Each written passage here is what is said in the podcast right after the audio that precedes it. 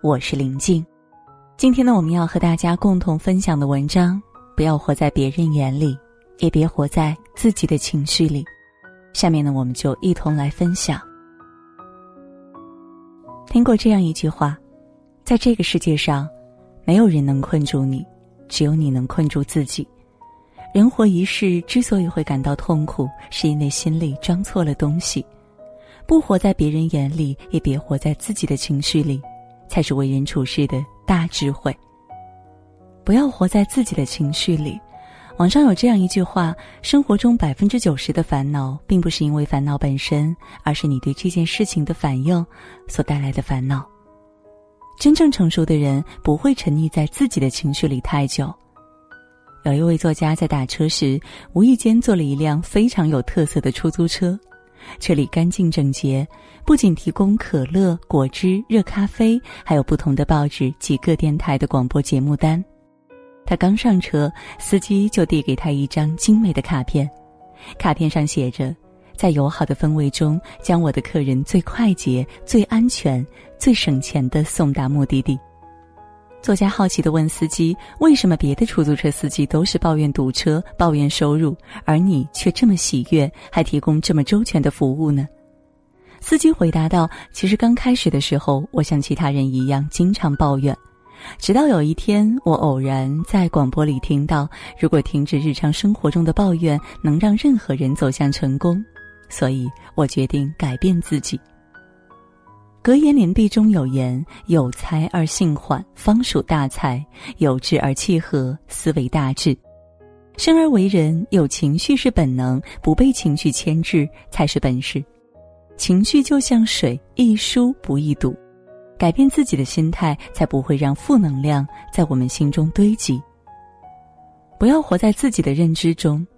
看过一个段子，很有意思：孙悟空在蟠桃园。把七仙女定住了，居然就只知道偷桃子。可是没办法呀，猴子就只有偷桃子这一种认知。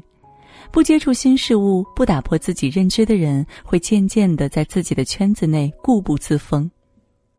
曾在杂志上看到一个预言：上帝想改变一个乞丐的命运，就化作一个老翁前来点化他。他问乞丐：“假如我给你一千块钱，你如何用它？”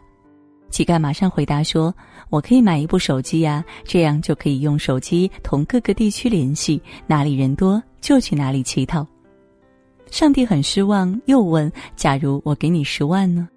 乞丐说：“那我可以买一部车，这样我以后出去乞讨就方便多了。”上帝很无奈说：“假如我给你一千万呢？”乞丐激动地说：“我可以把这个城市最繁华的地区买下来。”上帝略感欣慰。这时，乞丐突然补充一句：“到那时，我可以把我领地里的其他乞丐全部撵走，不让他们抢我的饭碗。”最后，上帝无奈的走了。很多时候，真正限制一个人的，不是经济上的贫穷，而是认知上的。认知贫困是一个人最大的贫困。乞丐的认知永远停留在乞讨上，所以，即便拥有一千万，他的命运还是被框在了如何乞讨上。人生在世，世事无常。如果太固执，就容易走进死胡同。想要改变，必须突破自己的认知局限，否则就会白白错过大好机会。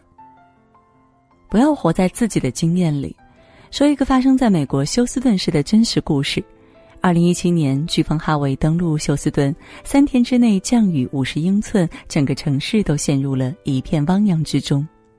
其实，早在飓风登陆前一周时，气象学家谢伯德博士写过一篇文章，预测这次飓风可能会造成四十到五十英寸的降雨量。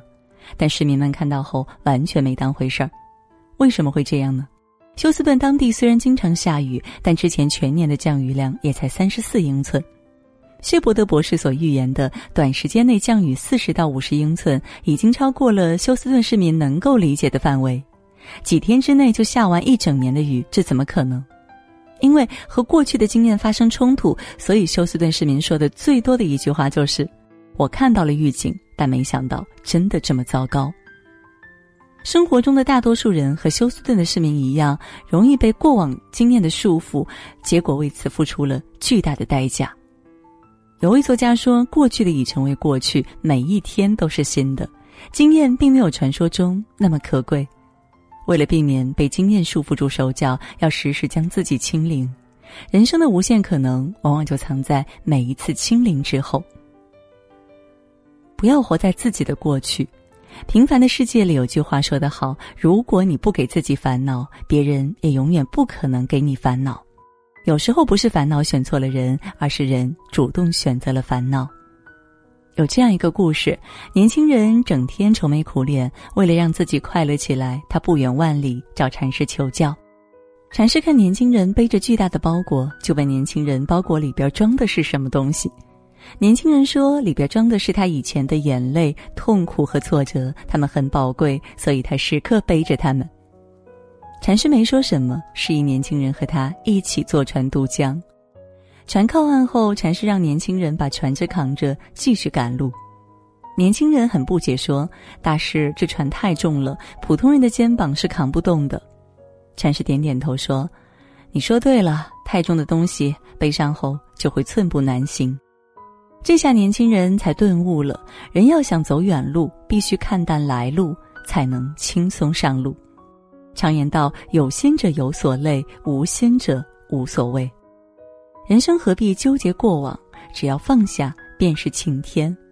不活在自己纠结中的人，才能大步走向未来。我们每个人大脑中都有思想牢笼，这座牢笼有经验打造，牢不可破。真正成熟的人不会活在自己的情绪和过去的经验当中，也不会活在一个狭隘的认知里。从今天起，不断的学习和提升自己，总有一天你会打开这座思维的繁荣，那天你便不再是从前的自己。点个再看，与朋友们共勉。